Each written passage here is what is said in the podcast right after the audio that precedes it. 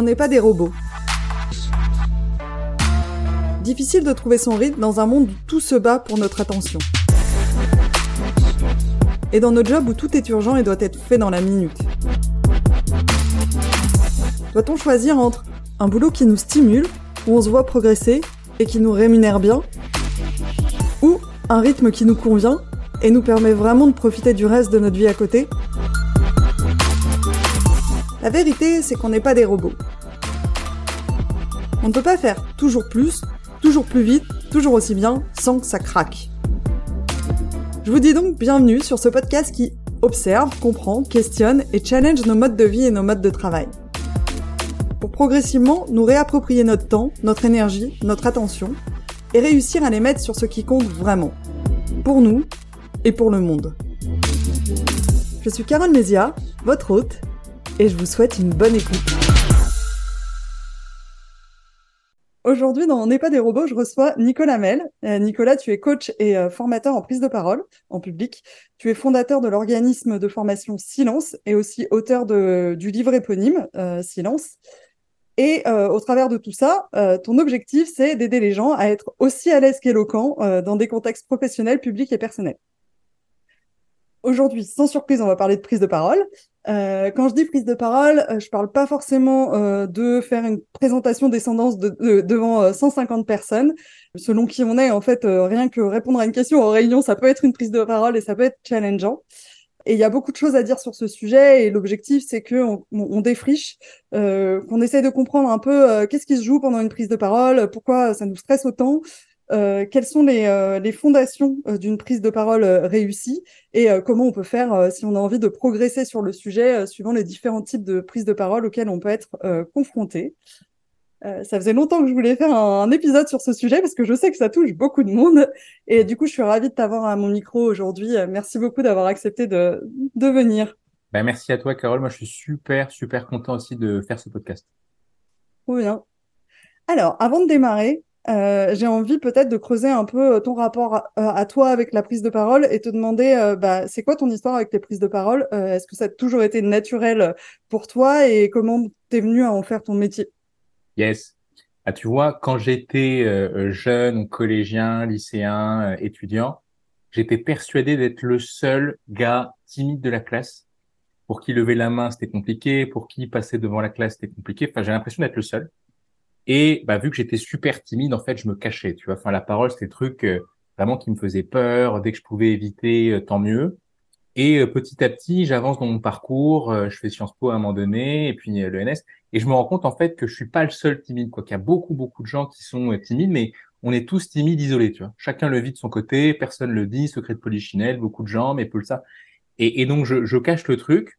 Donc un rapport à la parole, tu vois, à la base semé de, de timidité, certainement avec les travaux que j'ai fait avec des, des psys, beaucoup d'anxiété aussi. On a du mal à faire la différence entre l'anxiété et la timidité. En tout cas, j'anticipais beaucoup. Et euh, à un moment donné, ça a été l'objet d'une peur terrible. C'est-à-dire que dès que je devais parler à des gens que je connaissais pas, dès que je devais m'exposer, j'avais tellement eu peur souvent, mon cerveau s'était dit, attends, mais euh, faut, faut éviter toutes ces situations, tu vois. Et c'est certainement le fait d'avoir super peur qui m'a fait me dire, mais en fait, c'est pas normal. Et vu que c'était pas normal, bah, à un moment donné, dès que j'avais peur, j'y allais. Dès que j'avais peur de faire un truc, je le faisais. Et à un moment donné, la peur qui me faisait éviter est devenue la peur qui me faisait oser. Dès que j'avais peur, je faisais le truc. Et petit à petit, cette peur est devenue plaisir et j'ai eu du mal à dire à quel moment euh, j'étais effrayé ou à quel moment j'étais euh, en train de kiffer ce qui se passait, tu vois. Ok. Et du coup, euh, à quel moment, du coup, tu as décidé de te dire, ah, mais non, mais il faut que je, enfin, il faut que j'en fasse euh, mon métier, former des gens, aider les gens à prendre la parole? Je, je, vais, je vais être très honnête. Franchement, c'est venu, tu sais, ça m'évoque un truc, j'ai pas du tout prévu de parler de ça. Euh, Bernard Tapie, euh, je regarde une interview de lui il y a pas longtemps, peu de temps avant de mourir, il te dit euh, moi tout ce que j'ai fait, c'est les gens qui ont vu en moi que je pouvais le faire et du coup je l'ai fait. Bah, c'est exactement ça. C'est-à-dire qu'à la base, moi je prenais des cours pour moi, tu vois, pour être à l'aise, pour perdre cette timidité, cette anxiété. Et il y a des gens qui sont venus à moi et qui m'ont dit ah c'est trop cool ce que tu fais parce que je faisais des vidéos, tu vois, pour dire ah ben je me dépasse et tout ça. Ah comment tu fais, j'aimerais bien moi aussi apprendre. Et donc il se passait la chose suivante 20 euros de l'heure chez moi, 23 heures, des gens qui venaient super tard le soir et je leur donnais des cours. Et moi, j'étais en mode, mais c'est trop cool le truc. Donc vraiment sans ambition aucune, c'était juste, il y a des gens qui voient en moi quelque chose que moi je vois pas, tant mieux. Et ça s'est fait comme ça. Alors après, ça s'est professionnalisé. Après, il y a eu des euh, partis politiques, il y a eu des entreprises, etc. Mais au début, c'est des gens pour qui mon parcours a, a, parlé, a fait écho. Et moi, ça m'a même aidé parce que je me suis dit, ah, c'est trop cool. En fait, euh, je suis pas tout seul. C'est à ce moment-là que j'ai réalisé que le travail que j'avais fait sur moi, bah, il pouvait aider d'autres personnes. Donc là, on est en 2016, 2017. Ok. Ok, ok. Euh, du coup, on va rentrer euh, dans le fond euh, du sujet et merci pour ton partage parce que je pense que c'est intéressant et il y a beaucoup de gens qui vont se reconnaître dans, dans ce que tu dis. Euh, comme je le disais en intro, en fait, ce qui m'intéresse, c'est pas forcément euh, la prise de parole. Euh, enfin, elle m'intéresse aussi, mais la prise de parole qu'on imagine devant euh, vraiment beaucoup de personnes. mais c'est un peu toutes les prises de parole. mais avant qu'on se lance, j'aimerais bien que peut-être tu nous donnes ta définition de la prise de parole et peut-être si tu en distingues certaines catégories, juste pour qu'on sache de quoi on parle dans la suite de l'épisode. Mais grave, il y a plein de catégories. Bah, pour moi, prendre la parole, c'est quoi? C'est dire ce que je pense. Alors, prise de parole en public. Je pense que la difficulté, c'est pas prise de parole en France, c'est prise de parole en public. Tu vois, c'est dès que tu ajoutes le en public, il y a des gens, le regard des autres, veux faire comprendre, le message faut qu'il passe. Elle est là, à mon avis, la difficulté. Et ouais, tu as, plein de types de prise de parole. Ce qu'on imagine le plus souvent, c'est euh, moi qui parle à, des, des, allocuteurs, donc des gens qui ne vont pas interagir avec moi. Donc de, une personne devant un public. Et tu peux avoir une forme aussi qu'on voit souvent à la télé, donc le débat, quand je suis euh, face à une autre personne, tu peux avoir la prise de parole en réunion où là, tu es plus face à des interlocuteurs que face à des allocuteurs, dans le sens où il y a un échange.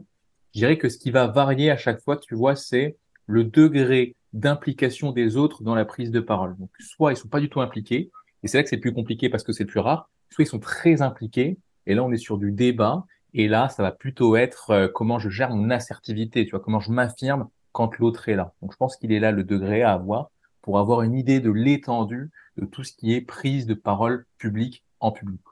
Hmm. Et toi, tu es plutôt spécialisé dans, dans, une de, dans un de ces types de prise de parole, peut-être pour orienter la discussion euh, qu'on va avoir? Ouais, carrément. Bah, plutôt quand euh, tu es face à des allocuteurs, donc des gens qui sont là, qui te regardent, qui savent pas trop, euh, euh tu sais pas trop ce que, ce, que, ce que tu veux leur dire. Donc c'est plutôt ça, ouais, moi, qui me, qui me challenge. Parce que oui, c'est ce que je trouve le plus difficile, tu vois, quand tu peux que supposer le regard de l'autre, quoi, quand tu sais pas ce qu'il pense.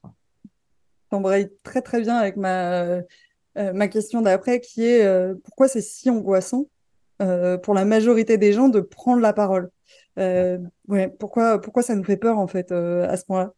Ouais, C'est c'est est passionnante ta question, Caroline, parce que il y a plein d'explications potentielles. Il y en a une que j'ai découvert il y a pas longtemps qui est sympa qui est de dire que l'anxiété est câblée en nous et que c'est certainement cette anxiété qui nous a permis euh, bah, de nous intégrer au groupe, de comprendre qui est important, qui ne l'est pas. Et donc, on fait gaffe au regard de l'autre parce que derrière le regard de l'autre, il y a la conséquence de est-ce que je vais rester dans le groupe ou est-ce qu'on va me mettre euh, au banc du groupe.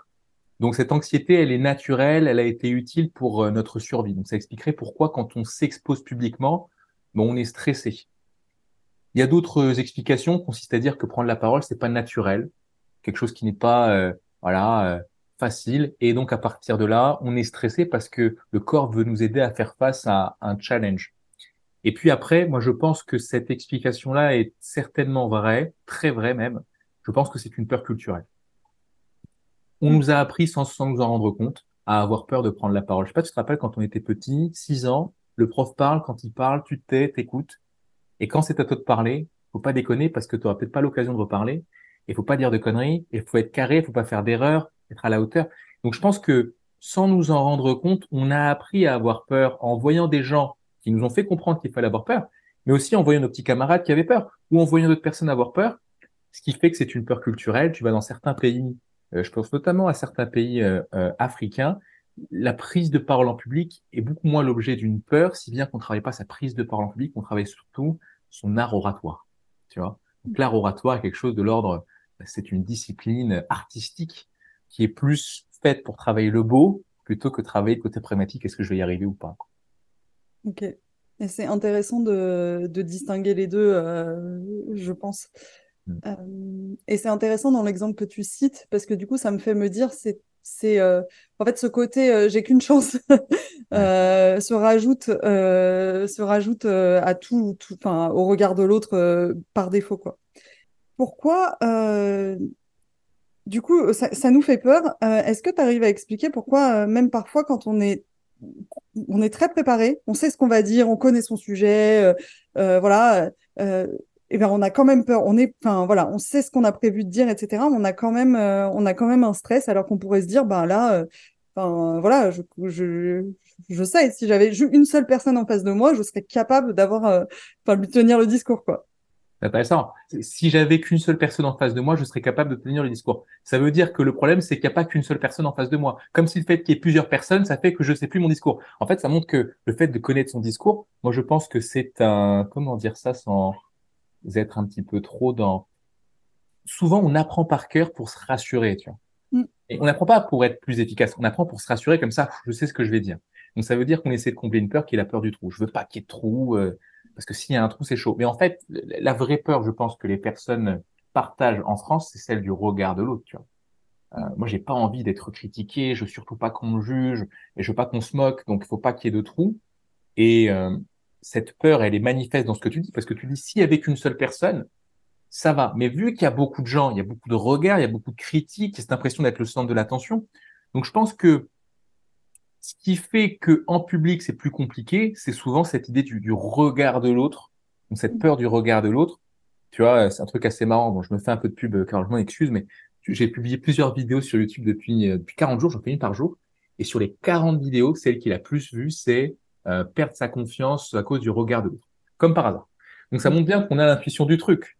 On sent bien que le problème c'est le regard, c'est qu'est-ce qu'il pense de moi, qu'est-ce qu'il se dit? Et euh, j'ai remarqué souvent que les gens qui ont le plus de soucis avec le regard de l'autre sont des personnes qui ont du mal avec leur propre regard sur elles-mêmes. C'est-à-dire que, tu vois, si je pense que je suis euh, monsieur raté, euh, que je suis pas légitime, que je suis vraiment mauvais, bah, il, va m'être très facile d'imaginer que les autres pensent ça de moi aussi, quoi. Alors, à tort ou à raison, ça se trouve, ils pensent vraiment ça, mais moi, si je pense que le public pense à mal de moi, c'est souvent parce que je pense moi-même à mal de moi. Si je pensais être monsieur même parfait, j'imaginerais pas un seul instant que les autres se disent autre chose que il est parfait. Donc, il y a un travail sur l'estime de soi, sur euh, à quel point j'ai confiance en moi. Et souvent, parce que j'ai pas assez confiance, parce que je m'estime pas assez, bah, je vais cravacher davantage, je vais travailler davantage, je vais apprendre davantage, voulant me rassurer, mais parfois ça crée l'effet inverse. Si j'ai bossé à ce point, c'est que je suis pas du tout sûr de moi, et il suffit qu'un paramètre change pour que. Euh, hmm. parce que j'ai bossé à ce point, je n'ai encore moins le droit de me planter parce que qu'est-ce que ça veut dire de moi si euh, euh, si j'ai bossé autant et qu'en plus je n'y arrive pas euh, à la fin quoi? Ah mais grave, c'est révélateur. tu vois, c'est un bouquin que je lisais qui parlait de confiance en soi conditionnelle et inconditionnelle. Et bah, inconditionnel, voilà, j'ai ça depuis la naissance, les parents m'ont nourri, et, et conditionnel à condition que je réussisse, tu vois. Et il te dit que bah, l'idée c'est que les deux soient équilibrés. Et souvent on compense l'un avec l'autre. C'est-à-dire que j'ai pas assez confiance conditionnelle, euh, donc c'est grâce à la confiance inconditionnelle. Ou l'inverse, j'ai trop de confiance inconditionnelle, donc pas assez conditionnelle. Et je pense que trop préparé montre que je manque de confiance inconditionnelle, c'est-à-dire que ça se passe bien ou pas, j'aurai confiance. Euh, et donc je compense avec une confiance conditionnelle qui euh, arrivera si je réussis, donc faut absolument que je réussisse. Tu en as déjà cité certains, mais est-ce que tu as en tête quelques grandes catégories de blocages qui reviennent souvent en fait chez les gens et qui les empêchent de d'oser prendre la parole en public ou qui les empêche de, euh, de le faire sereinement? Ouais. Donc, tu disais le regard de l'autre. Ça, c'est vraiment euh, le principal, je pense, quand euh, il y a cette peur de prendre la parole. Celle d'être jugé, critiqué. Voilà, quand on est jugé, la peur qu'à la, fin, à la fin, on vient de te dire c'était nul. Ça, ça peut être assez fort. Faire des erreurs aussi. Hein.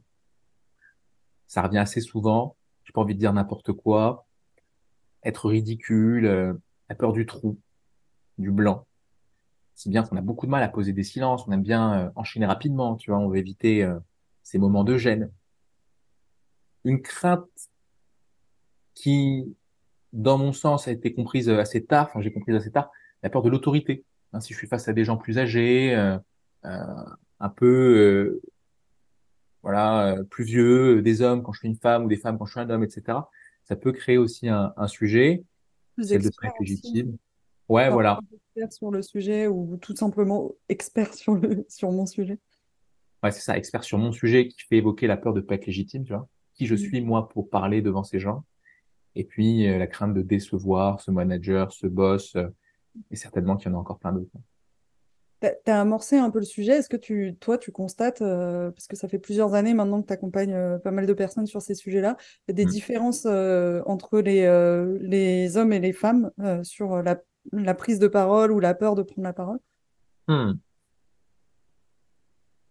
C'est compliqué comme question parce que de façon tu vois, comparative, tu vois, à un moment donné, j'avais fait un espèce de mini sondage, il y avait eu 300 répondants, et je m'étais demandé, est-ce que le fait d'être un homme ou une femme va déterminer le rapport à la parole? Et effectivement, dans le sondage, mais il y a peut-être un biais de sélection parce qu'il y a que 300 répondants, quand tu étais une femme, tu avais plus de chances, d'après les réponses, d'avoir peur de prendre la parole. Mais, et c'est là que moi j'étais content de ces résultats, c'est pas le facteur le plus déterminant pour dire je vais avoir peur de prendre la parole. Il y a un facteur qui est beaucoup plus déterminant, c'est la nature de la personne. C'est-à-dire que quand la personne est introvertie, elle a beaucoup plus de chances d'avoir peur de prendre la parole quand elle est une femme. Et encore plus que ça.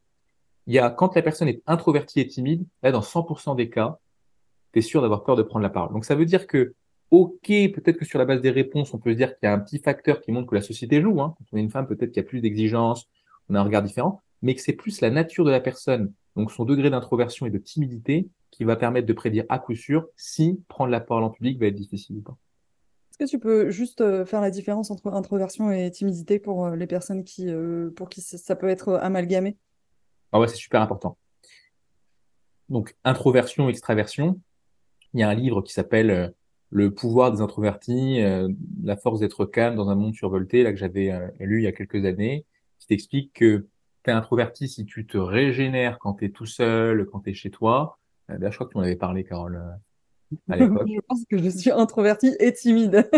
Vrai? Et femme. Alors, dans ton sondage, je pense que vous avez été euh, vraiment, vraiment euh, pas parmi les, les gens qui ont le moins peur, quoi. Excellent. Et donc, ouais, introverti, bah, tu l'as lu, bah, tu connais, ça veut dire que je me régénère quand je suis tout seul chez moi.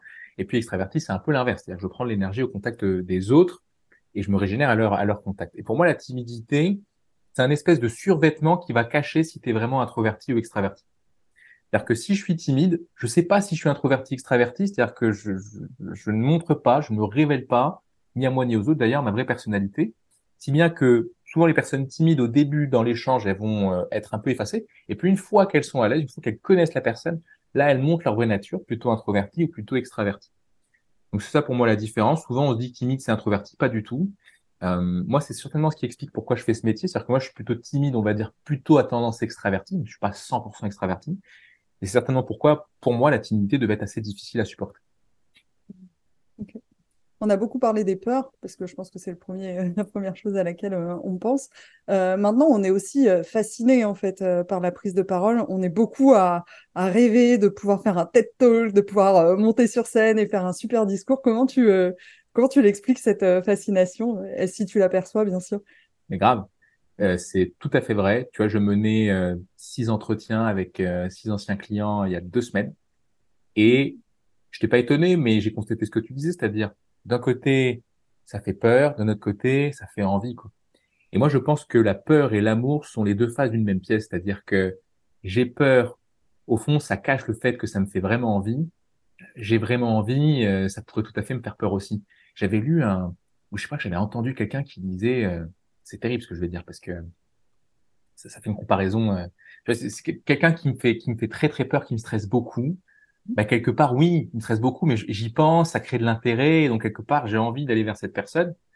Euh, mais à l'inverse, si la personne ne me stressait pas, quelque part, ça donnerait moins envie. Donc, je, pense qu'on a beaucoup de mal à le conscientiser, mais euh, pour moi, la peur est une forme d'intérêt, euh, de même que le, le, plaisir en est une aussi.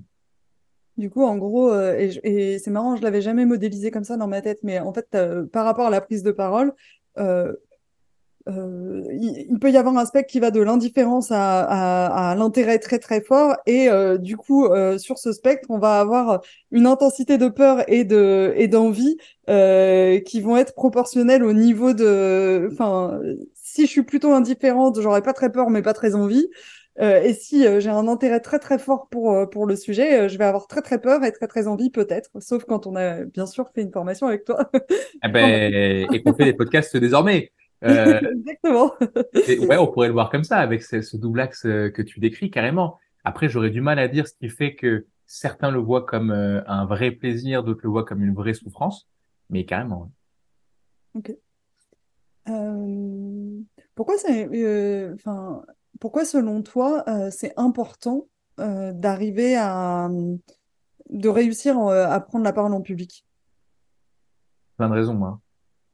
D'abord, si je me base sur mon parcours, honnêtement, je pense que à partir du moment où j'ai su parler en public, ma vie a pris une trajectoire un peu différente. Je dis pas que ce serait, très mal, très mal passé, tu vois. Je pense que je commençais bien. Voilà, j'ai fait des études qui m'ont ouvert des portes, etc. Mais quand même, j'ai pris une trajectoire un peu différente parce que je développe, euh, parce que j'ai appris il y a pas longtemps en psychologie, ce qu'on appelle le sentiment d'agence. Le sentiment d'agence ou l'agentivité, c'est l'impression que tu maîtrises ta vie plutôt qu'elle ne s'impose à toi et que tu la subis.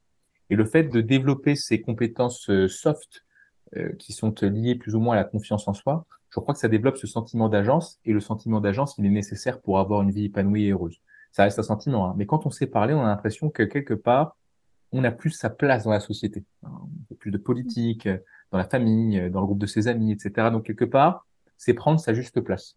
C'est ça que c'est important. Quand je vois les gens qui suivent mes formations, il y a aussi ce besoin de reconnaissance. Euh, reconnaissance de soi, pouvoir se reconnaître soi comme étant à la hauteur. Et puis, à un moment donné, quand je me reconnais parce que je sais parler, je peux aussi être reconnu de la part euh, de gens que je connais autour de moi. Et puis ensuite, je peux être reconnu de la part de gens que je ne connais pas. Bref, être reconnu, je pense que c'est un besoin qu'on a tous et qui peut être satisfait par le fait de savoir parler. D'abord de soi quand on manque de confiance en soi, mais ensuite des autres quand la confiance en soi est suffisamment solide et qu'on peut parler à une plus grande audience, un peu comme on le fait en ce moment. Quand toi, tu observes euh, euh, une prise de parole, euh, qu'est-ce qui te fait te dire là c'était une bonne prise de parole ou c'est un bon orateur et qu'est-ce qui te ferait te dire le contraire? C'était plutôt moyen enfin voilà comment tu reconnais à quoi tu reconnais une bonne prise de parole et un bon orateur mmh. C'est une question euh, super intéressante. D'ailleurs, on m'a jamais posé.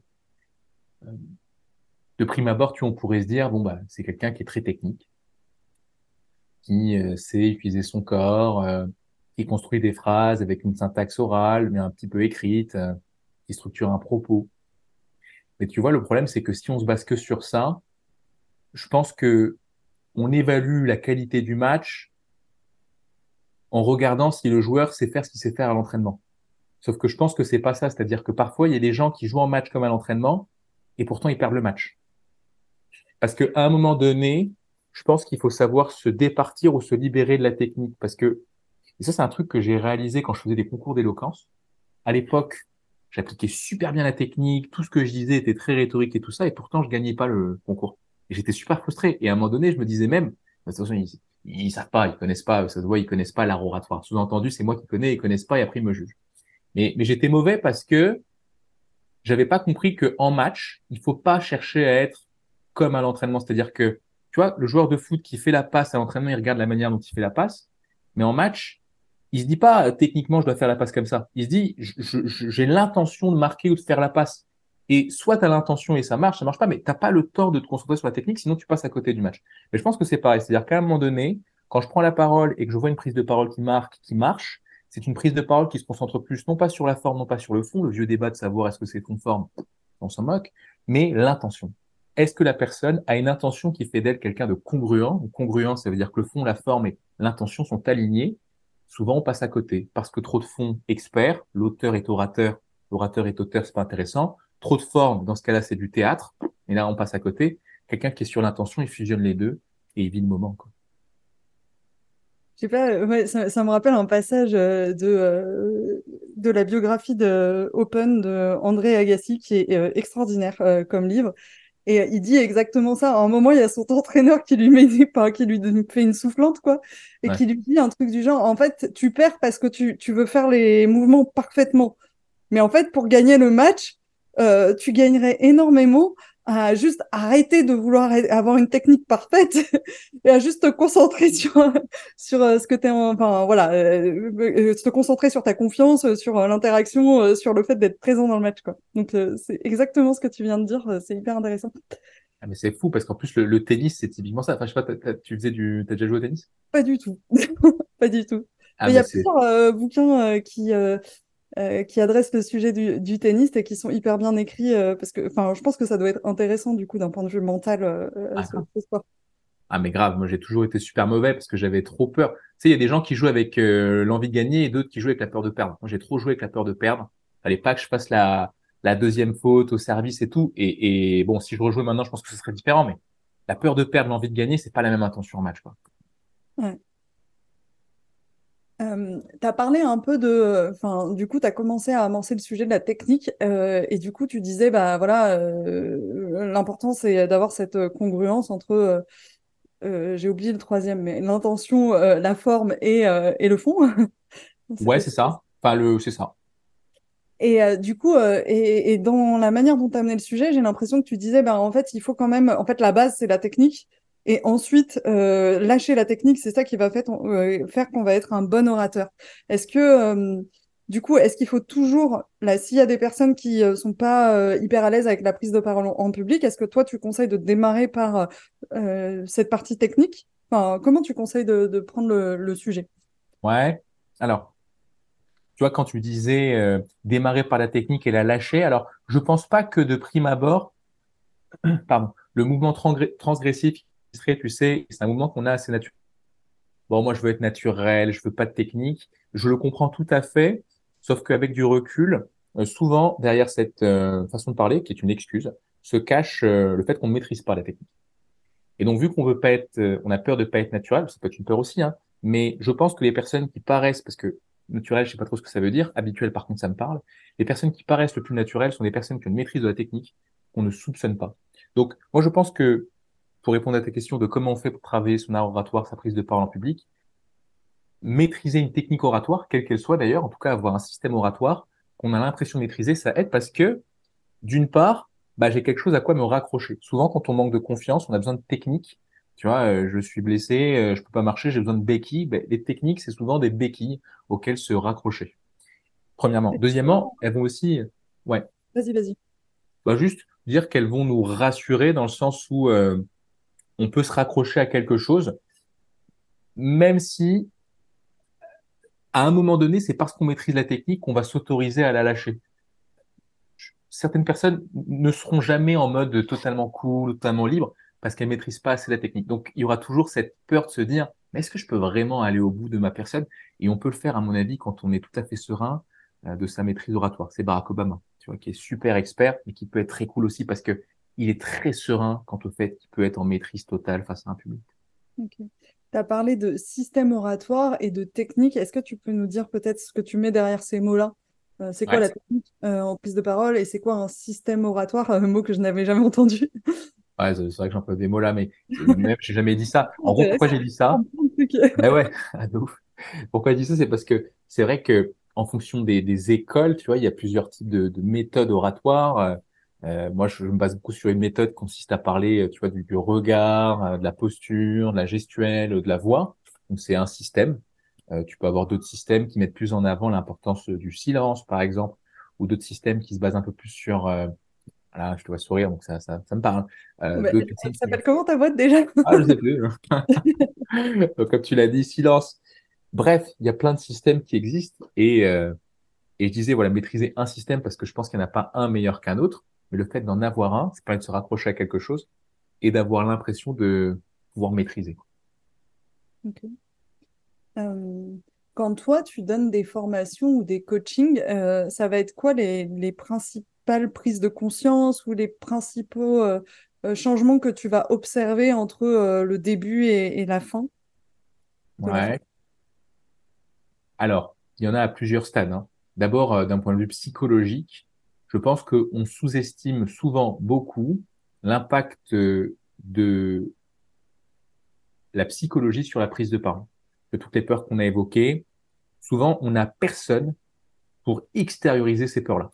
Et même, on n'a personne pour écouter ce dialogue intrapersonnel, cette petite voix. Donc, vu qu'il n'y a personne pour l'écouter, ben, elle se forge tout seul, elle se développe toute seule, et à un moment donné, ben, elle est vérité. On la remet pas en question. Donc, le fait de pouvoir avoir un mur face à soi, un coach qui permet de sortir, honnêtement, je pense que ça surprend et que ça change la vision euh, des choses. Donc, ça, sur ce rapport aux peurs, il est, il est important. Moi, Deuxièmement, pour donner un exemple là-dessus avant de passer à la suite, en fait, euh, moi, euh, quand j'avais fait le, le, le, coaching avec toi, je pense que le truc qui m'avait le plus marqué, parce que tu, enfin, c'est vraiment des modèles mentaux avec lesquels on, euh, on joue quoi. Donc il y en a, on les a, c'est-à-dire euh, on, on, se construit les croyances qui font que ça va nous inhiber, et il y en a, on les a moins que d'autres. Et moi, celle qui m'avait vraiment marqué, c'est de se dire, mais en fait, le public, il a envie que tu réussisses, il a aucune raison euh, d'avoir envie que tu te plantes. Toi, tu n'as pas envie de voir les gens se planter sur scène.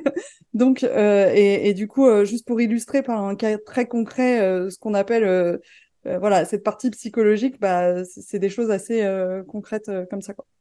Bah, c'est top que tu dis ça. Tu tu t'y penses encore aujourd'hui. Enfin, ça t'arrive de d'avoir oh. parlé? Oui, oui. Enfin, en fait, ça m'arrive d'y penser et, en fait dans plein de circonstances parce qu'en fait ça c'est pas applicable que à la prise de parole. Enfin c'est applicable à, plein de choses se dire en fait euh, euh, on est une team quoi. Euh, donc il y a un truc qui me fait peur je me dis ah bah oui mais si la personne est pas contente blablabla non non en fait enfin moi je suis issue du milieu du conseil c'est pareil mon client il a envie qu'on réussisse parce que c'est une réussite commune quoi. Et donc du coup ouais ouais ça ça me ça me parle encore aujourd'hui j'y pense encore aujourd'hui c'est top, hein, c'est top parce que ça s'oppose beaucoup, tu sais, à ce. Bon, voilà, je veux pas tirer à boulet rouge sur euh, des trucs, mais, mais des personnes, mais je pense qu'il faut le faire là-dessus. Euh, la parole est un sport de combat. Bertrand Perrier qui écrit ce bouquin, bah non, je suis désolé, moi je pense pas que ce soit un sport de combat, c'est un sport d'équipe. Alors qu'on a perdu ensemble, on a gagné ensemble. Mais je pense que cette vision, euh, d'ailleurs quand on le voit, il est lui-même avocat, donc forcément que ça détermine son rapport à la parole moi je vois quelqu'un d'assez tendu, hein, tu vois. Donc ça montre à quel point euh, il faut tenir, quoi, parce que parce que je peux je, peux perdre s'il gagne. Donc mm. voilà, je, pense que la parole publique, donc pour revenir à ta définition, tu disais plusieurs types de parole, la parole publique est beaucoup plus souvent un sport d'équipe qu'un sport de combat. Du coup, je t'ai interrompu et tu avais, un deuxième point et je ne sais plus ce qu'on Ouais, moi je me rappelle. Donc on ah. disait euh, à quel point il y a des changements. Donc psychologique, tu donnais euh, ton exemple, l'approche. Et puis, un gros changement euh, aussi, euh, souvent sur la conscience du corps. On ne sait pas euh, l'image que l'on voit lorsqu'on prend la parole, on la connaît mal. Et le fait de se filmer, moi je me sers parfois de casque de réalité virtuelle, tu sais, pour pratiquer. Donc se filmer avec cette pratique, ça permet de se rendre compte de ce qu'on fait bien, de ce qu'on fait moins bien, et donc de développer la conscience de son image. Souvent on se base sur son ressenti, sur l'impression que l'on a, et donc on se dit c'est bien, c'est pas bien mais l'image n'est pas le ressenti. L'image que l'on donne à voir n'est pas l'impression de l'image que l'on donne à voir.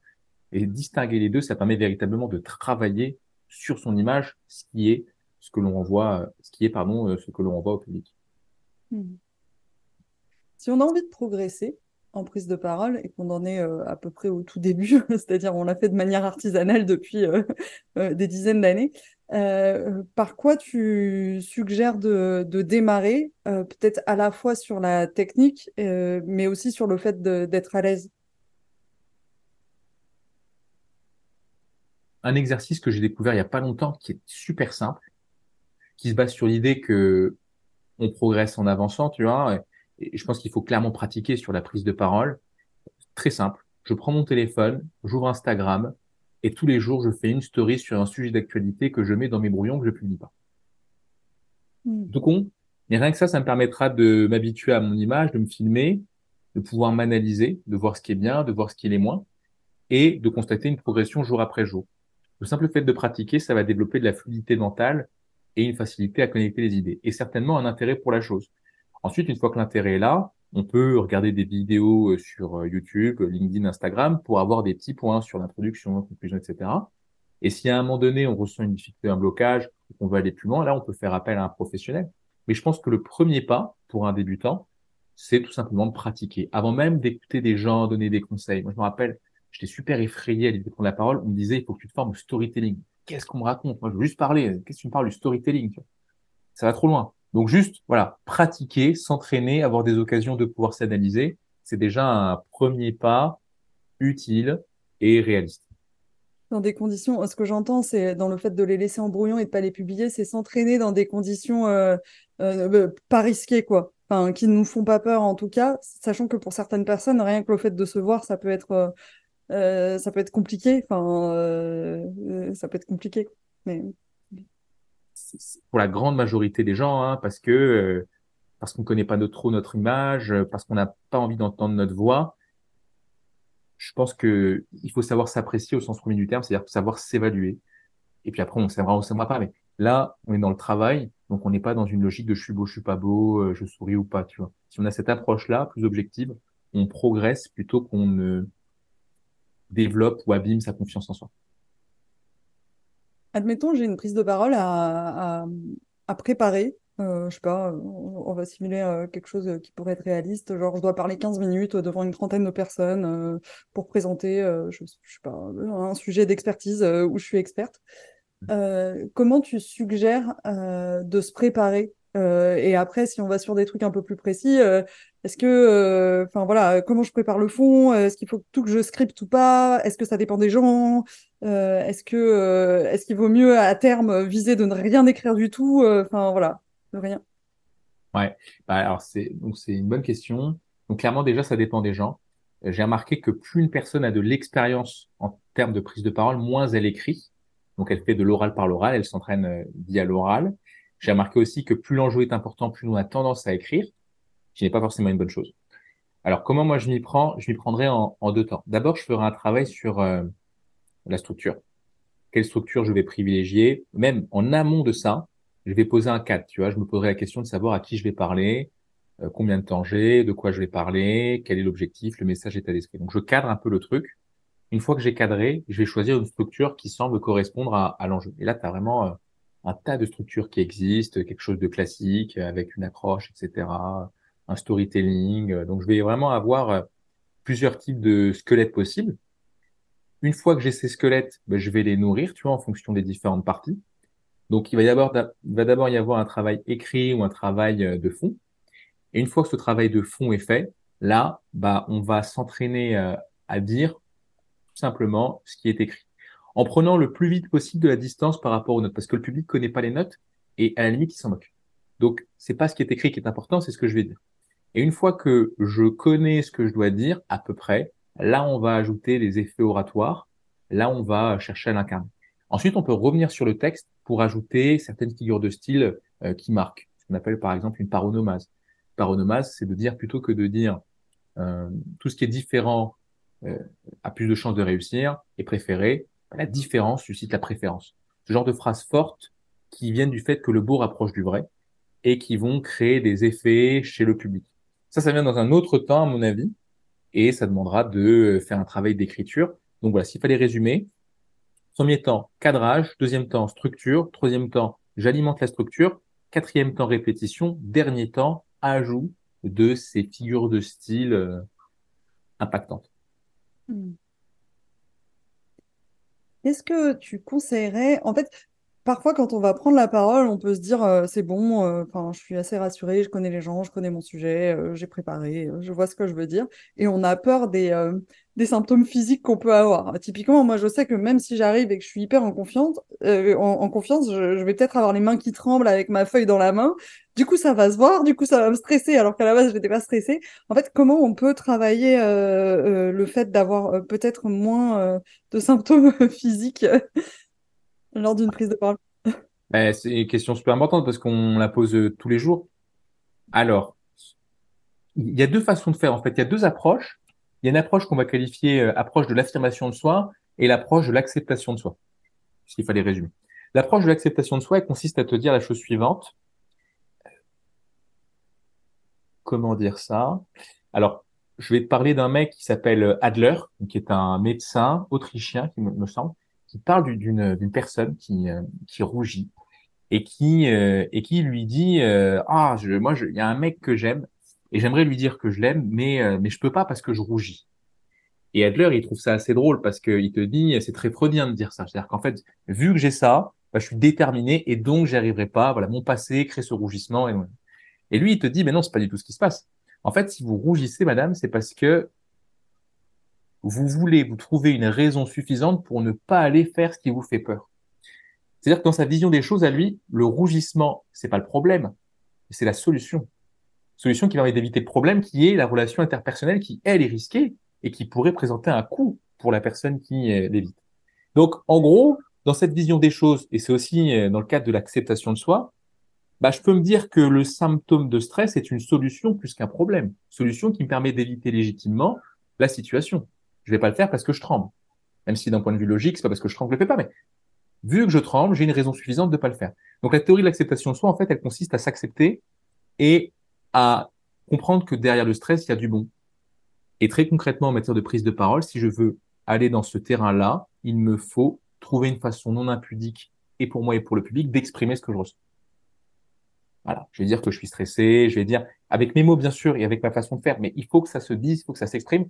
Si ça s'exprime pas, ça s'exprimera à mes dépens. Quoi. Tu vois, tu parlais des mains qui tremblent parce que mm. l'émotion est là. Ça c'est le premier chemin. Le second chemin. Je vais moins trembler?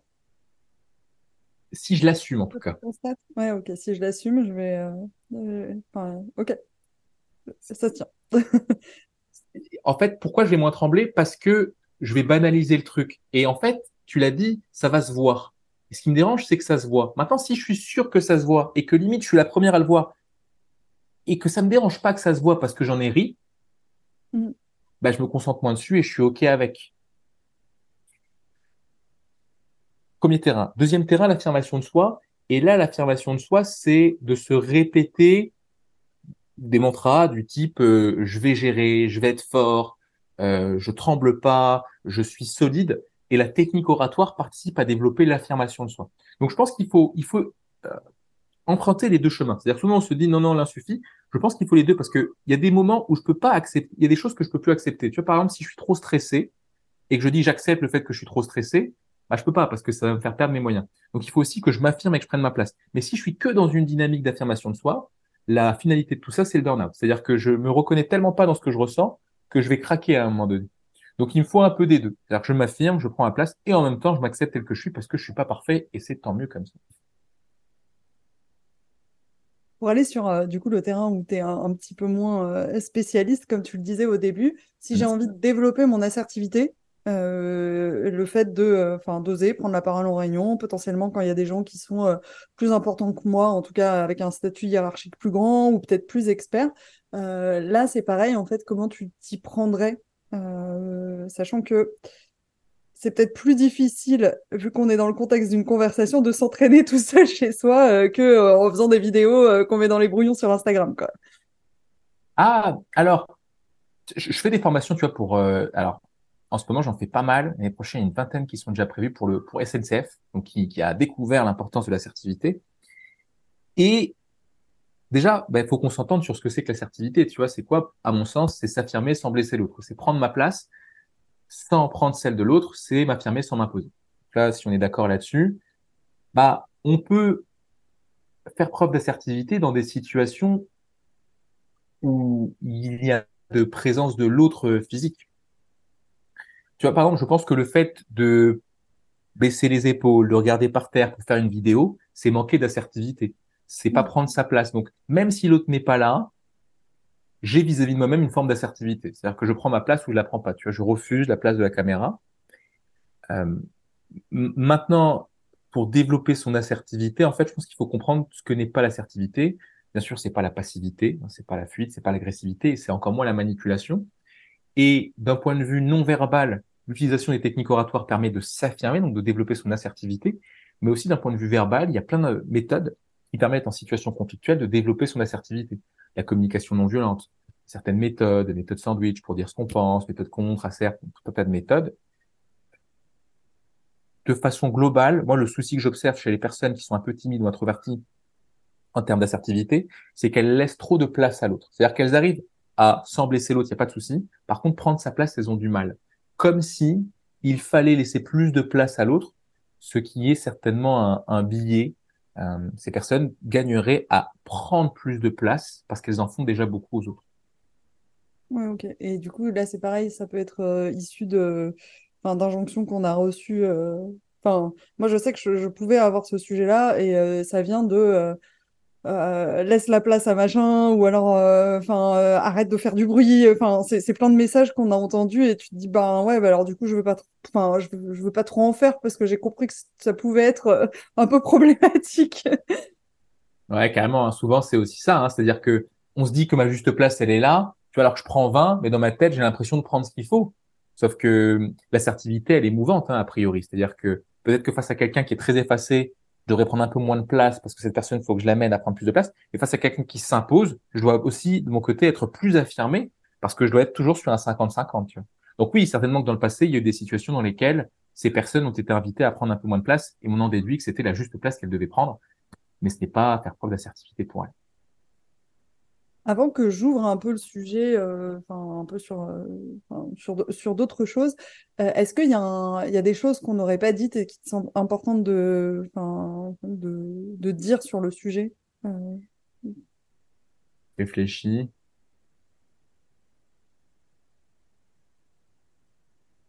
Il y, a, y a un truc dont je parle pas mal, qui est bah, l'objet d'un second livre qui sortira peut-être un jour. croise les doigts.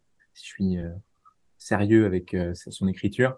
C'est un truc que moi j'ai appelé la, la, théorie du cadre et je trouve ça assez euh, pertinent. Euh, je sais pas si on en avait parlé d'ailleurs en coaching. Il y a longtemps. Il y a longtemps.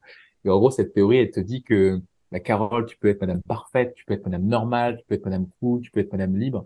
Si tu es madame parfaite, tu es une Emmanuel Macron en puissance, c'est-à-dire que tu veux être carré, structuré, etc génial, t'es crédible, dommage, t'es distancié. Tu vois, les gens se reconnaissent pas. Si t'es madame normale, t'es François Hollande, tu passes inaperçu, mais tu te distingues pas, et en même temps, tu t'intègres au groupe. Donc, défaut, passer inaperçu, qualité, je m'intègre. Tu peux être une madame cool, bon, je n'ai pas dit de président encore, si t'es madame cool, t'es dans la proximité, mais euh, t'es pas crédible, si je force le trait. Et si t'es madame libre, c'est-à-dire que si t'es Fabrice Lucchini, eh ben là, t'es fulgurante, il y a tout un tas de choses qui te viennent à l'esprit, mais t'es excessif. T'en dis trop, t'en fais trop. Et souvent, ce que je dis, c'est voilà, quel est le bon cadre à adopter, quel cadre on cherche inconsciemment à, avoir? Et je pense que beaucoup de personnes qui présentent une difficulté lors du stress à parler en public sont des personnes qui veulent jouer à Monsieur Parfait, Madame Parfaite, mais qui n'en ont pas les moyens. Je veux absolument tenir euh, la barque, mais euh, j'y arrive pas et donc je galère. Et poser ces quatre cadres permet de créer un rapport d'égalité entre ces quatre cadres parce que chacun a ses avantages et ses inconvénients. Et je ne crois pas que ce soit forcément une bonne chose que d'être monsieur madame parfait. Je pense souvent que c'est un revêtement qu'on met pour gérer une situation sociale qu'on ne maîtrise pas. Mais moi, plus je progresse en oratoire et plus je progresse dans mes formations, plus je m'autorise à aller vers le monsieur cool, que je m'autorisais pas du tout au début parce qu'il fallait être carré, sérieux, t'es jeune, donc attention. Et je me rends compte que la maîtrise, elle s'observe plus dans le monsieur cool, dans le madame cool, dans le monsieur libre, dans le madame libre, que dans le monsieur madame parfait. Même s'il faut savoir jouer ces cadres-là, en tout cas, je pense que plus on maîtrise son monsieur, madame parfait, et plus on maîtrisera paradoxalement ou certainement logiquement son monsieur, madame libre, ce qui permettra d'avoir une prise de parole, j'ai envie de dire, euh, euh, sympa et simple pour tout le monde. J'ai l'impression que ce que tu dis, c'est que, en fait, la maîtrise de la prise de parole, ça va être la capacité à, à euh, jongler entre ces cadres de manière très consciente et très, très fluide, quoi. De manière inconsciente, ouais. Inconsciente. Ouais, c'est ça. C'est-à-dire qu'en fait, j'ai pas, parce que si c'est conscient, bah tu vois, je, tiens toujours un truc. C'est-à-dire que je pense, et c'est là que Barack Obama il est super fort si tu compares à un Emmanuel Macron qui maîtrise Monsieur Parfait à la perfection. Tu le mets sur un Monsieur Cool, je pense qu'il serait très mal à l'aise dans son rôle de président. Alors qu'un Barack Obama, tu peux le voir sur un late night talk show américain, rigoler, les épaules un peu baissées, et tu peux ensuite le voir super grand et assumer parce qu'il se balade. Et je pense qu'il le fait de manière très intuitive, tu vois. Ouais, ok. Donc ça, c'est la phase, euh, dans les phases de l'apprentissage, c'est la phase de euh, maîtrise inconsciente. Je sais plus comment, je sais plus qu'on est, mais, mais c'est ça. Et, euh, et, ça m'inspirait autre chose, ce que tu dis, et, et j'ai oublié. Ça t'arrive aussi d'oublier des trucs. Ah non, ça va revenir, tu vas voir, quand on aura terminé.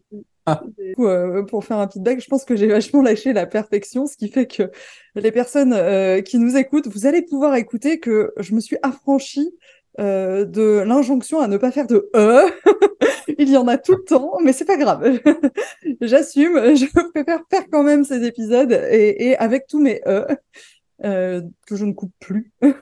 et, euh, et, du coup, euh, ça, c'est vraiment une libération. C'est-à-dire, enfin, en fait, il y a certains cadres où je me dis, bah, en fait, c'est pas le plus important, c'est d'avancer, quoi. Et, et, du coup, ça, c'est un vrai, je trouve que c'est un vrai, une vraie libération, quoi, un vrai truc qui, qui te permet de, de t'autoriser à faire des choses sans être parfait. C'est quand même utile. Euh, je fais toujours une ouverture sur les tendances, euh, le futur, mais là, j'avoue que j'étais un peu euh, à sec et ça m'intéressera peut-être d'avoir ton avis de manière plus large. Mais du coup, il y a deux sujets qui me, viennent. Il y a le sujet des réseaux sociaux, et tu en as un peu déjà parlé. Est-ce que, comment tu constates que ça impacte enfin, voilà, le fait qu'on soit plus ou moins à l'aise ou plus ou moins bon à parler en public? Hmm. Alors, moi, je pense que ça influence l'envie de se former parce qu'il y a de plus en plus de gens qui ont l'occasion de parler. Tristement, ça montre qu'on parle de plus en plus, mais qu'on se parle de moins en moins. C'est-à-dire qu'on a de moins en moins d'interlocuteurs et de plus en plus de gens pour nous écouter. Donc des tribunes, des gens qui nous écoutent, mais qui ne nous répondent pas. Premièrement, je pense que ça développe l'intérêt pour la formation et la prise de parole je pense que ça peut avoir un effet contre-productif sur, euh, on va dire, le côté être à l'aise en public, parce que la plupart des gens un peu timides sont beaucoup plus à l'aise pour parler face caméra que parler face à un vrai public. Et il suffirait de prendre trop l'habitude de parler face caméra ou de parler via des écrans interposés pour être un peu surpris de la difficulté qu'on a à parler devant une salle de vrais gens, une vraie audience je peux pas aller jusque là, tu vois. Après, moi, j'ai le plaisir d'accompagner des, des youtubeurs assez connus, genre plusieurs millions d'abonnés.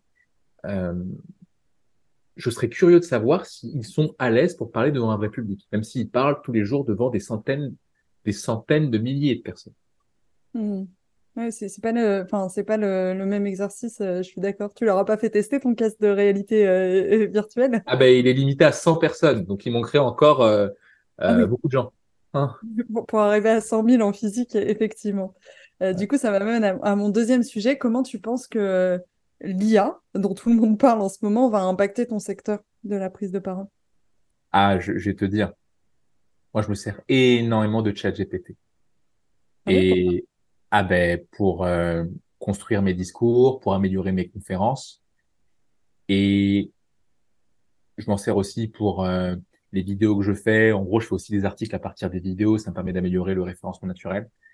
Mais surtout, en matière de construction de discours, tu demandes à ChatGPT, propose-moi 10 accroches sympas, propose-moi une paronomase efficace. Et si tu avais une analogie, qu'est-ce que ce serait? Donc, du point de vue rhétorique, ChatGPT est un outil de créativité incroyable. Maintenant, je pense qu'il y a deux choses. Il faut savoir faire travailler le cerveau de ChatGPT et pouvoir contrôler la qualité du travail réalisé. Donc, faire travailler le cerveau, ça veut dire quand même avoir des bases en matière d'art oratoire. Parce que si je sais pas ce que c'est qu'une paronomase, il ne me viendra même pas à l'esprit de lui demander de faire une paronomase. Si je sais pas ce que c'est qu'une accroche, etc. Donc, ça veut dire avoir un input de qualité, mais aussi à la fin, pouvoir évaluer. Et pour pouvoir évaluer, il faut savoir ce qui marche, ce qui ne marche pas. Donc, il faut continuer de se former. Et ça, ça m'arrange. Donc, je vante un peu ma paroisse. Ça me fait plaisir. Mais, ne pas se servir de chat GPT, je pense que c'est prendre beaucoup de retard sur euh, le monde de la formation en prise de parole et plus largement sur le monde de la formation. Du chat GPT, mais ça pourrait être un autre outil. Ce sont des cinquantaines, des soixantaines de cerveaux qu'on a à disposition. Autant s'en servir. Hmm. Il y a d'autres outils que tu vois, euh, tu as parlé euh, du coup de, pouvoir simuler en réalité virtuelle. Il y a d'autres outils ou d'autres choses que tu penses qui vont être impactés en termes de prise de parole euh, par bah, tout ce qui va se passer en, avec euh, la généralisation de pas forcément que ChatGPT en intelligence artificielle Écoute, alors il y a plusieurs choses auxquelles je pense. La première, c'est, et j'ai beaucoup d'attentes à ce sujet, les euh, Apple Glass, qui arrivent bientôt là, en janvier aux États-Unis.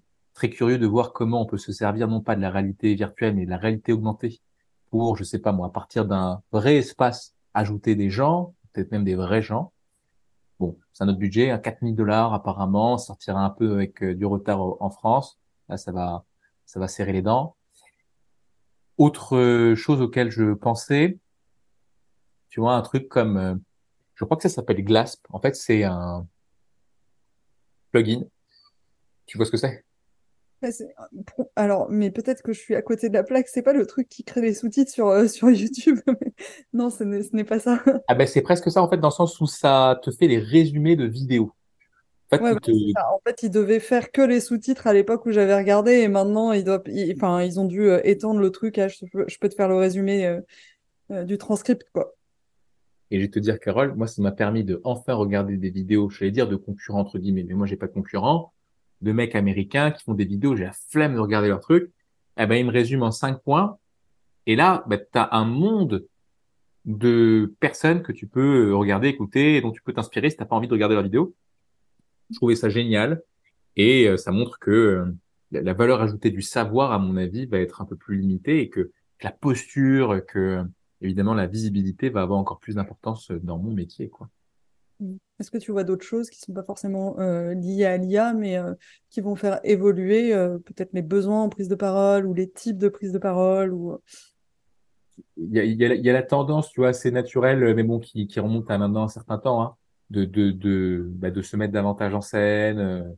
tu vois, j'ai de plus en plus de gens, d'ailleurs, ça a peut-être été ton cas, hein, qui sont venus me voir pour travailler leur prise de parole à distance, en vidéo. Je, l'observe de plus en plus. Mmh. Euh, mais là, non, j'ai pas en tête, tu vois, de, de, de choses précises qui, qui retourneraient le game, comme. Ok. Le podcast arrive à sa fin. Euh, j'ai quelques petites questions. Euh, du coup, euh, ce podcast s'appelle On n'est pas des robots. Qu'est-ce que ça t'inspire? Ah.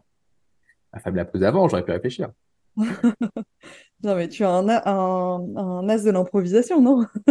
C'est un des exercices qui m'avait beaucoup marqué qu'on avait fait ensemble. Ouais, c'est vrai. Qu'est-ce que ça m'inspire? On n'est pas des robots. Bah, tu vois, je sais pas si c'est une bonne réponse, mais ça m'inspire euh, une de mes dernières lectures en lien avec euh, le thème de la conversation qu'on a eue, s'appelle le courage d'être détesté. Le courage de pas être aimé, ça dépend comment on le traduit, et qui parle justement de cette philosophie adlérienne dont je te parlais, à savoir, euh, on est libre quand on est prêt à être détesté parce que si je suis prêt à détester, c'est que le regard des autres, je m'en moque. C'est-à-dire je vis pas que dans le regard des autres et donc, bah, je suis libre. Et là, tu te dis, mais comment je vais le raccrocher à ce sujet? Mais ça va être très simple pour moi. Tu, vois, tu parlais d'IA, tu parlais d'intelligence artificielle, donc, et de méta, les casques et tout ça. Moi, je pense que ce genre de bouquin, l'intérêt qu'on peut avoir pour la philosophie ou la psychologie, qui est un intérêt euh, qui dépasse les limites du temps. Euh, tu vois, même les premiers êtres humains avaient de, à leur façon un intérêt pour ces disciplines-là. Ça, on ne l'enlèvera jamais. Quoi qu'il arrive, quelles que soient les évolutions euh, à venir, je pense pas demain qu'on sera capable d'avoir une puce qui supprime la peur du regard, la peur de la critique et tout ça. Et même si les robots peuvent nous augmenter, je pense qu'avant d'être augmentés, bah, faut pouvoir regarder de quoi nous sommes faits, de quel bois nous sommes faits, et cet intérêt que j'ai pour euh, psychologie, les peurs, qui est aussi le tien, bah, montre bien qu'on n'est pas que des robots et qu'on ne sera jamais que des robots, même si on a tendance à suivre ce pas-là, prendre cette direction-là. On a cette base d'être humain qui fait du bien et qui, même si elle est parfois difficile à gérer, bah, nous rappelle plus simplement à notre humanité. Merci. Euh, c'est, Tu as tellement raison. Et euh, je me dis euh, aussi, même si on arrive à faire faire à des IA des, choses qu'on fait sur certains sujets, on va vouloir quand même les faire nous-mêmes. Je pense que la prise de parole en est un parce que c'est un exercice de.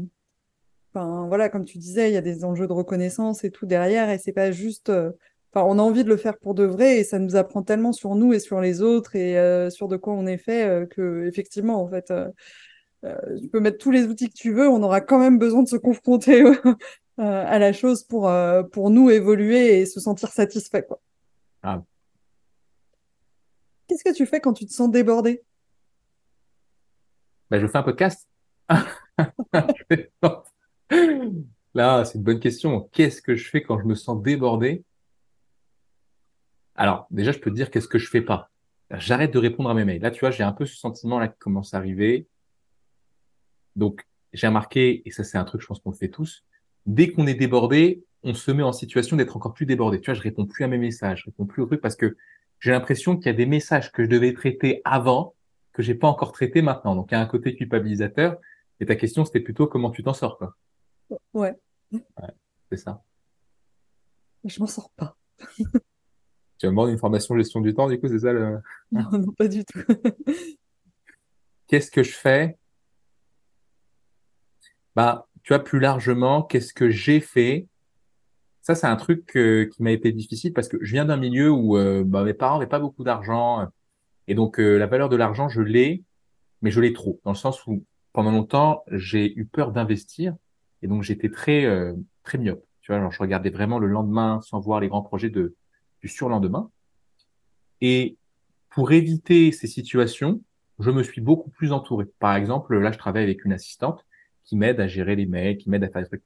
Et ça, tu vois, il y a quelques années, impensable parce que attends, c'est de la dépense sèche, euh, comment ça rentre et tout ça. Sauf que je me suis rendu compte que ça me permettait d'avoir accès à d'autres opportunités et certainement que cette peur d'investir et de m'entourer masquait un manque de confiance en moi. C'est-à-dire que si j'osais pas m'entourer, c'est que je partais du principe que demain ne serait pas meilleur qu'aujourd'hui, alors qu'aujourd'hui est meilleur qu'hier en termes d'investissement et de business. Donc si on suit la logique, j'aurai la capacité de faire de demain un moment meilleur qu'aujourd'hui.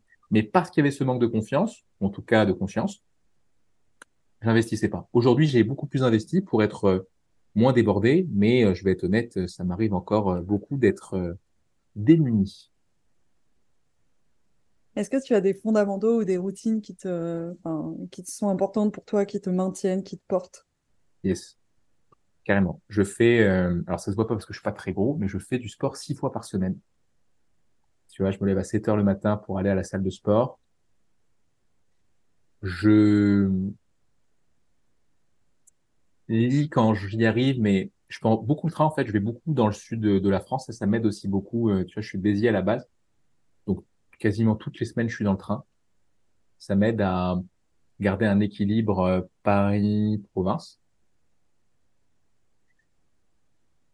J'ai une grosse capacité de travail. Après, tu vois, je pense que ça depuis tout petit, je peux travailler jusqu'à 22 heures, voir peu de gens, ça me dérange pas.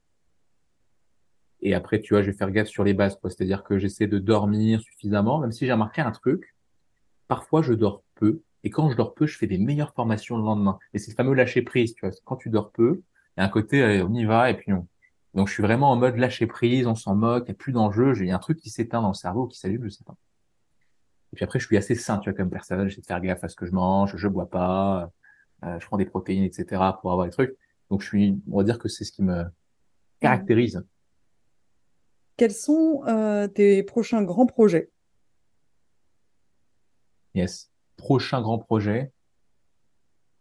Donc là, il y en a un actuel. Je suis en train de faire une vidéo par jour sur YouTube. Là, c'est la 44e et je vais faire ça pendant un an. Wow. Donc ça, c'est un énorme projet euh, qui me stresse, mais qui me, qui me motive parce que, tu vois, c'est depuis que j'ai lâché l'idée de me dire, en fait, il faut qu'il y ait de l'argent, il faut qu'il y ait de l'argent. En gros, moi, je pense que l'argent arrive quand tu donnes de la valeur. Et le prix n'est pas révélateur de la valeur, euh, la valeur n'est pas révélateur du prix. Donc, je suis de plus en plus à l'aise avec l'idée d'investir mon temps, de l'argent, sans avoir une rentabilité nette en retour, parce que l'idée, c'est de donner de la valeur, pas de donner de l'argent ou de gagner de l'argent. Tac. Et le deuxième grand projet, je suis en train de, de, de lancer un grand projet de formation vidéo sur la prise de parole, mais, mais spécifique, notamment sur euh, un sujet qui revient souvent en matière de prise de parole, c'est comment ne plus avoir la voix qui tremble. Ce petit point-là, tu vois, je me suis rendu compte que c'est une constante qui revient souvent. Et donc là, en ce moment, je prends des cours de voix parlée avec une prof de chant pour approfondir mes connaissances là-dessus, des cours de stand-up aussi avec un prof de stand-up pour euh, approfondir ma façon, ma vision sur le côté de Monsieur Lee, Monsieur Cool. Donc je me forme pas mal et ma prochaine grande échéance, ça va être ça, avec une refonte du site internet, avec euh, des formations plus larges, internationales, comme je le fais un peu euh, déjà. Mais, euh, mais ouais, c'est de s'étendre et de toucher plus de monde. Pour finir, est-ce qu'il y a un message qui te tient, enfin, en lien ou non avec ce qu'on a abordé, qui te tient à cœur de partager? Mm. Il y en a un qui me vient à l'esprit. Je suis étonné qu'on n'en ait pas parlé et que je t'en ai pas parlé. Cette idée qui, pour beaucoup de personnes que j'ai accompagnées, a vraiment fait la différence. Pour certains, a créé un déclic. euh, Pour d'autres, euh, waouh, ça a été. euh, Et, et ouais, je suis toujours étonné parce que j'ai, même si j'y pense, j'y pense pas aujourd'hui. C'est une phrase très simple qui est de dire, je ne suis pas regardé, c'est moi qui regarde. C'est cette phrase, je trouve qu'elle est puissante parce que elle met en avant l'idée de la relation et de l'intérêt pour l'autre. Et je pense que avec un peu de recul, toute la philosophie qu'il y a derrière ma vision moi de la prise de parole, c'est l'intérêt pour la relation. C'est la relation qui euh, me rassure et c'est sur elle que je devrais me concentrer. Dès lors qu'on est rassuré par la relation, il n'y a plus de sujet. Dès lors qu'on est concentré sur soi, sur ce qu'on fait bien, sur ce qu'on fait mal, sur ce qu'il faut faire, sur ce qu'il faut pas faire, sur moi, mes mains qui tremblent, ma voix, moi, il n'y a plus de relation, je me mets en avant et c'est là que le stress apparaît. Et je pense que la panacée, c'est une relation supposée bonne. Si j'ai confiance en l'autre, il n'y a plus de sujet. Maintenant, si je connais pas les autres, et peut-être que... Donc voilà, je suis pas regardé, c'est moi qui regarde l'intérêt pour l'autre. Rien qu'avoir ça à l'idée, à l'esprit, en être convaincu, je pense que c'est le message euh, euh, de fin qui, qui, à mon avis, peut être le plus éloquent euh, de, de ma part. Merci beaucoup. Si on veut en savoir plus sur toi, travailler avec toi, suivre une de tes formations, euh, où est-ce qu'on peut le faire? Même si tu l'as un peu amorcé quand même. ouais. Bon, instant promo, donc euh, euh, mon site, donc c'est coachingprise-de-parole.fr. Euh, depuis peu, là, on est de retour sur le CPF. Donc, pour ceux qui veulent faire des formations, des stages intensifs, ça peut être pris en, en, charge via le CPF. Donc, ça peut être à Paris, ça peut être à Bordeaux, ça peut être à Toulouse, à La Réunion, un peu partout en France. Et puis de façon euh, générale, on peut me contacter donc sur LinkedIn, YouTube, Instagram, Nicolas Mel. Et euh, bah, je répondrai avec plaisir si je suis plus euh, démuni comme je le suis en ce moment. Super, merci beaucoup pour, merci à toi, Carole. pour la qualité de l'échange et du coup à, à, bientôt. Ouais, merci pour tes questions. Salut Carole. Merci d'avoir écouté cet épisode jusqu'au bout. Quelle est une chose que vous retenez et allez mettre en application dès maintenant? On n'est pas des robots, c'est aussi une newsletter pour pousser la réflexion encore plus loin. Il n'y a pas une méthode universelle qui va solutionner du jour au lendemain tous vos problèmes. J'y partage des analyses et des outils que je veux les plus concrets et actionnables possibles pour mieux nous comprendre en tant qu'humains, mieux comprendre le monde dans lequel on vit, travailler plus efficacement et plus intelligemment, et retrouver un semblant de respiration dans notre frénésie quotidienne. Si ça vous dit d'essayer, vous aurez le lien dans les notes de l'épisode. Si vous avez trouvé cet épisode intéressant, vous pouvez m'aider à le faire connaître, soit en le partageant directement à vos proches, soit en en parlant sur vos réseaux sociaux, soit en me laissant un avis sur Apple Podcast ou 5 étoiles sur Spotify. Et n'oubliez pas, vous n'êtes pas un robot.